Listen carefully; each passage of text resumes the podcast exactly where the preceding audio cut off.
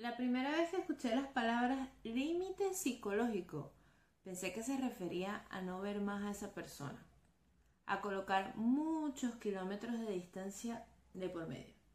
Luego me di cuenta que la distancia no trabaja sola y que necesitaba confrontar la situación y dejar de construir murallas.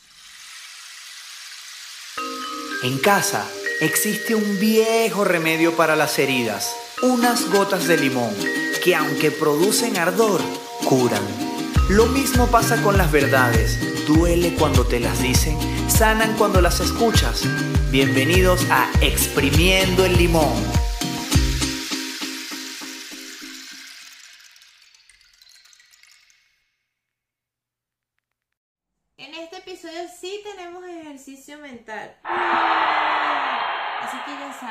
La dinámica es la misma. Busca lápiz y papel en mano o preparado el blog de notas de tu teléfono, que a mí me parece una herramienta buenísima. Eh, pero antes de darte las indicaciones del ejercicio, vamos a definir qué es realmente un límite psicológico para que no se nos vuelva un arroz con mango esto. Yo lo asemejo a las bandas elásticas de hacer ejercicio. Es decir, para mí un, un límite psicológico es aquel que como la banda elástica se adapta al movimiento que quieras hacer. Se estira y luego vuelve a su forma original. Si los límites no existieran, la vida sería caótica. Pero también utilizarlos en exceso tampoco es sano. O sea, si yo en este, en este punto digo, bueno, a mí la banda elástica me sirve para determinados ejercicios, pero si lo utilizo siempre, siempre, siempre y no doy la oportunidad de trabajar otros músculos de otra forma, pues tampoco estaría siendo muy sana mi rutina de ejercicio. Vale, todos nosotros tenemos relaciones familiares, laborales, con amigos y algunos hoy se encuentran en una relación amorosa. Pero ninguna de esas personas con las que contactamos respira por nosotros. Tenemos un vínculo, pero sobre la base de ser seres separados. Esta última frase está como para colocarla en la nevera, en la puerta de tu cuarto, en esa pared que te queda libre y no sabes qué hacer con ella. O sea, es como un recordatorio diario, de verdad. Si cada uno sabe quién es, hasta dónde llega y lo que necesita, entonces podrá vincularse con el otro. De lo contrario, lo que se produce no es un contacto sano, sino un, como un arroz con mango, en el que ninguno de los integrantes sabe quién es quién. Si no aplicas límites en tu interior, será complicado que lo coloques a las personas con las que compartes día a día. Ellos no podrán saber dónde comienza y en qué lugar terminan las cosas contigo. Por ende harán lo que ellos crean conveniente. Vuelvo y te digo, concéntrate en el ejemplo de la banda elástica de hacer ejercicio. Se adapta a la situación o a lo que tú le estés pidiendo y regresa otra vez, ¿ok? Eh, a su forma original. Es el tema de los límites, ya cuando te queda claro que no son kilómetros que uno coloca de por medio con esa persona eh, con la que tiene conflicto, que entiendes que no es solamente dejarle de hablar y ya, eh, que entiendes que puedes negociar, ahí es cuando tú dices, vale, yo voy a decir, a expresar mi necesidad, voy a decir lo que quiero, voy a escuchar a la otra persona y ahí es donde yo utilizo esa banda elástica y la adapto al ejercicio, a la situación en la que yo estoy y entiendo que eso puede tensar más o tensar menos, depende de lo que yo quiera hacer. ¿Ok? Hay momentos y hay ejercicios en donde no se puede eh, utilizar una banda elástica, es decir, en donde colocar límites eh, más bien sería insano, por ejemplo, en qué situación. Si estoy bajo, bajo temas de violencia, es que no hay, no hay una forma de negociar. Sencillamente es cuidándote, denunciando. O sea, tú no puedes negociar con una persona que eh, atenta contra tu salud física, golpeándote, eh, agrediéndote. O sea, hay, hay cosas en las que esto no aplica, pero obviamente como esto es un podcast del día a día, como esto es un episodio para ti del día a día, de tus relaciones eh, con, personas que emocionalmente estás ligada, pues bueno, nada, este, este ejercicio es, es vital para ti. Ok, eh, ¿cuál es la primera indicación de este ejercicio que a mí de verdad me gusta muchísimo? Es pensar en la persona, solo uno. O sea, una sola persona, sé que algunos, como yo, eh, tenemos varias situaciones en donde nos cuesta colocar límites, pero trata de ubicar solamente esas que tú dices, mira, aquí con ella o con él es imposible. Piensa en ella eh, y el segundo paso sería escribir su nombre. A veces no le podemos decir que no porque no la queremos lastimar o porque da miedo su reacción, eh, pero en este punto solamente necesito que la pienses y que escribas su nombre, ¿ok? Ya con este tema de qué es lo que nos impide colocar límites, ya vamos a ir para allá. Ahora, mientras yo te digo esto, la primera persona en la que pienso realmente es mi mamá.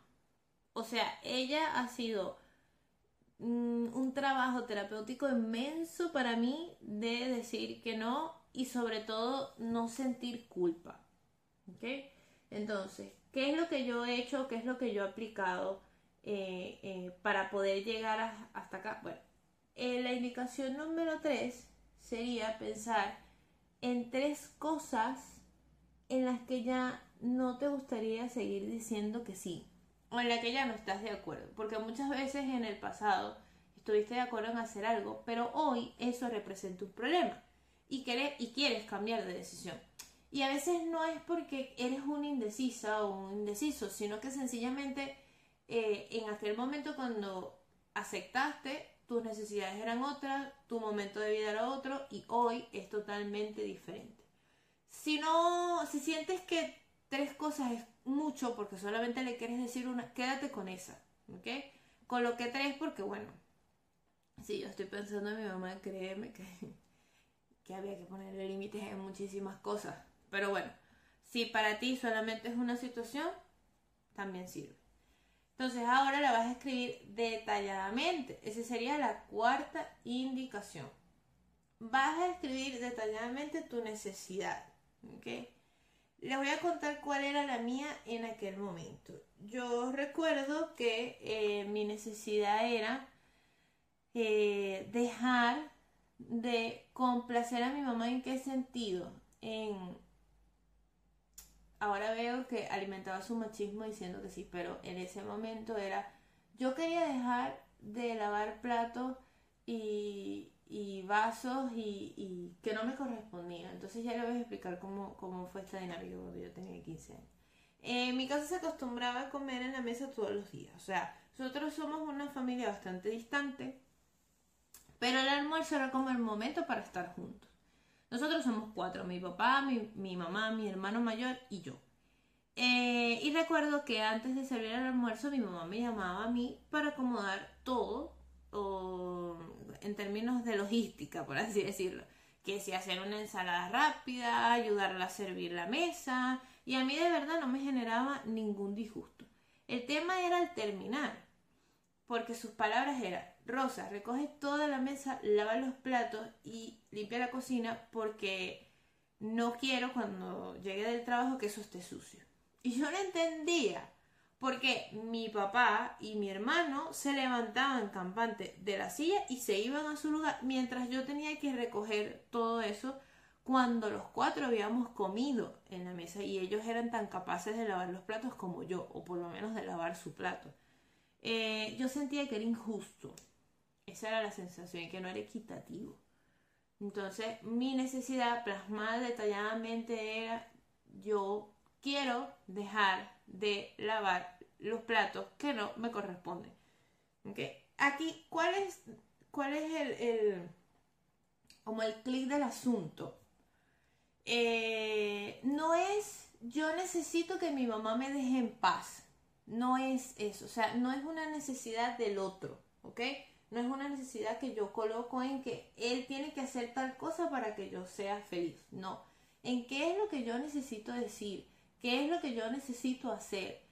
O sea, ¿qué, ¿qué, es lo que realmente yo quiero que esté dentro de mis posibilidades y que pueda hacer yo? O sea, aquí es que tienen que estar bien pendientes con el tema de cómo plasmar la necesidad, porque no tiene ningún sentido decir, ay, es que fulanito me deje en paz. No. Mi mamá iba a seguir diciendo lo mismo. Realmente siguió diciendo lo mismo. Eh, y fulanito va a seguir siendo igual, porque eso no depende de ti. Entonces, ¿qué es lo que tú necesitas hacer? Ojo con esto. Vale. La próxima eh, indicación, luego de tener, de meterle la lupa a esta, eh, sería anotar qué pasaría si yo hablo.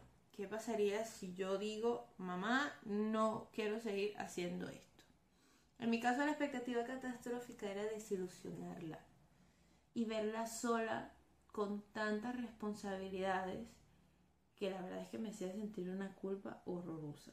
O sea, además de que yo sentí, yo daba por sentado que ahí nadie le iba a ayudar, nada más que yo. sé, yo nunca había probado el hecho de dejar los platos ahí, eh, sino que ya yo pensaba, es que esta gente no lo va a ayudar porque ya ella me había condicionado, o sea, no le estoy echando la culpa a ella, pero sí era una cosa de que ella me había dicho, tú eres mi mano derecha, tú eres mi mano derecha, y eso automáticamente lleva a los otros no, tú sí.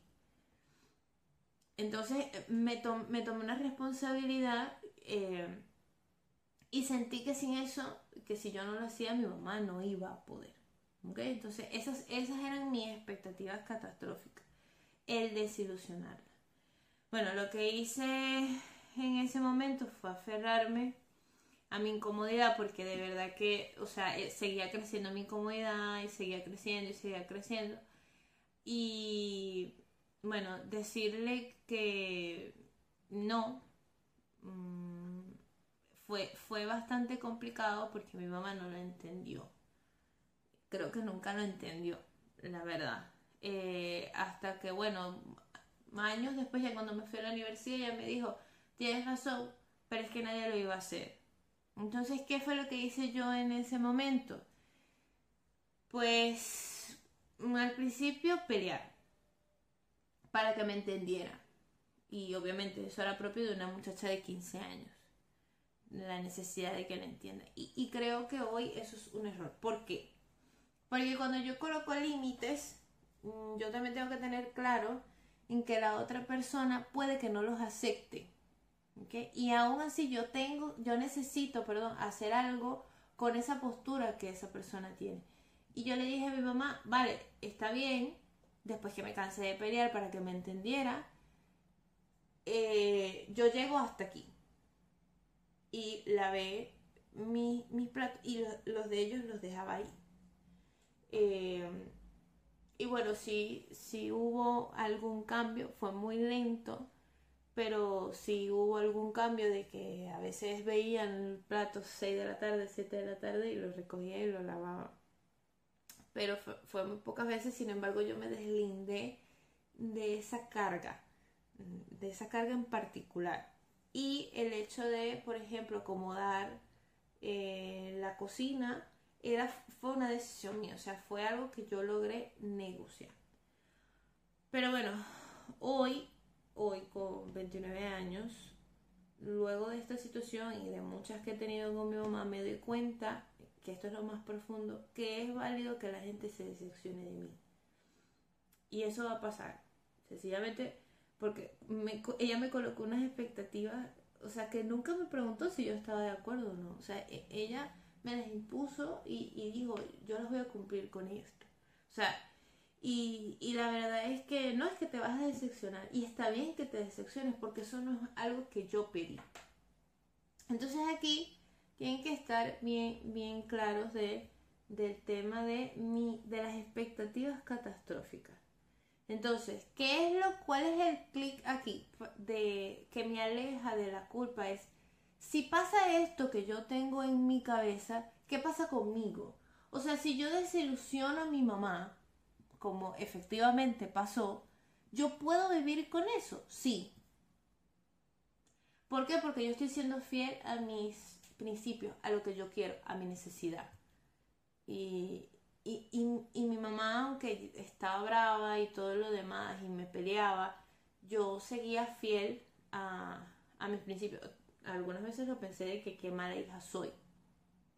Entonces, e, este eh, flaquear me lleva a un montón de mapas que yo he, tejí en mi niñez y en mi adolescencia, frases como tú eres mi mano derecha, las mujeres son las que están pendientes de la casa, eh, el hombre es el que trabaja, pero yo también tenía responsabilidades, a veces tenía clases de música después, pero era como que no tiene importancia lo que tú haces, lo que tiene importancia es lo que los hombres hacen. Entonces, lo que te aleja de la culpa realmente también es, además de, de hacerte la pregunta del millón, de ¿puedo vivir con esto, con que pase esto? Porque hay un 50% de probabilidad de que pase la expectativa catastrófica que tienes en tu cabeza y un 50% de probabilidad de que, de que pase totalmente lo contrario.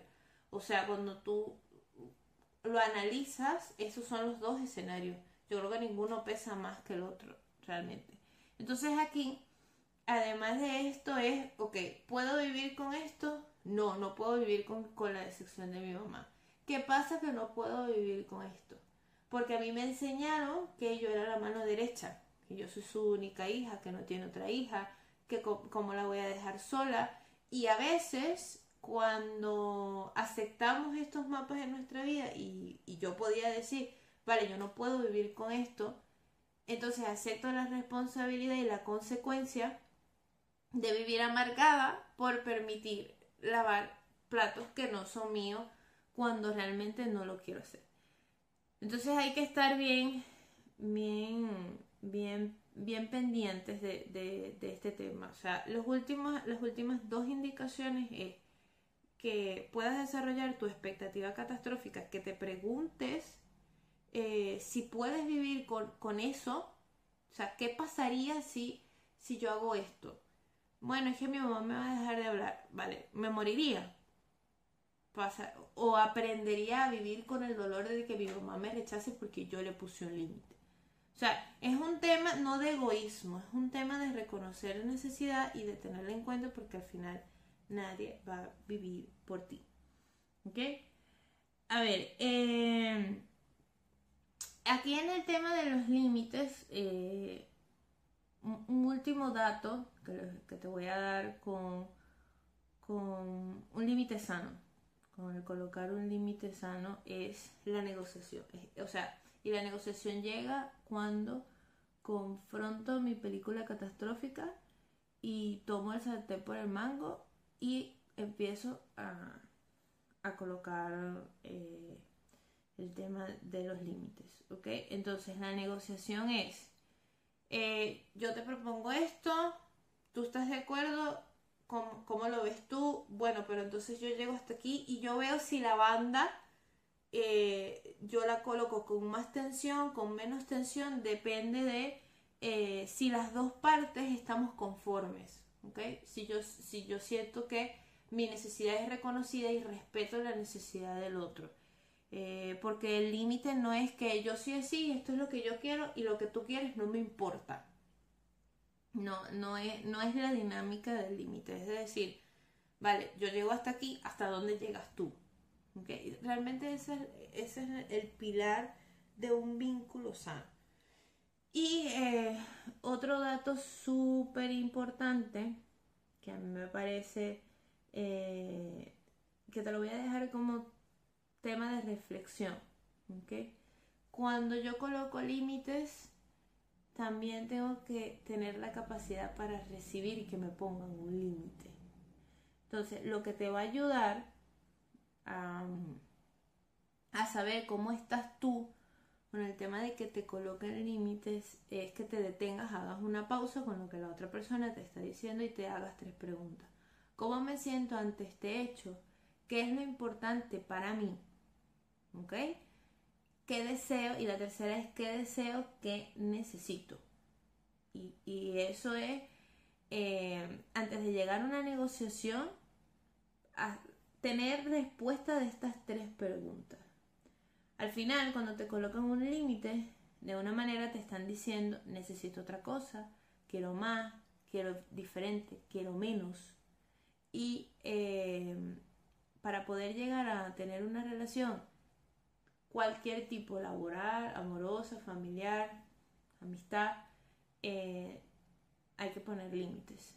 Y como siempre pienso, el que te quiere, te coloca límites.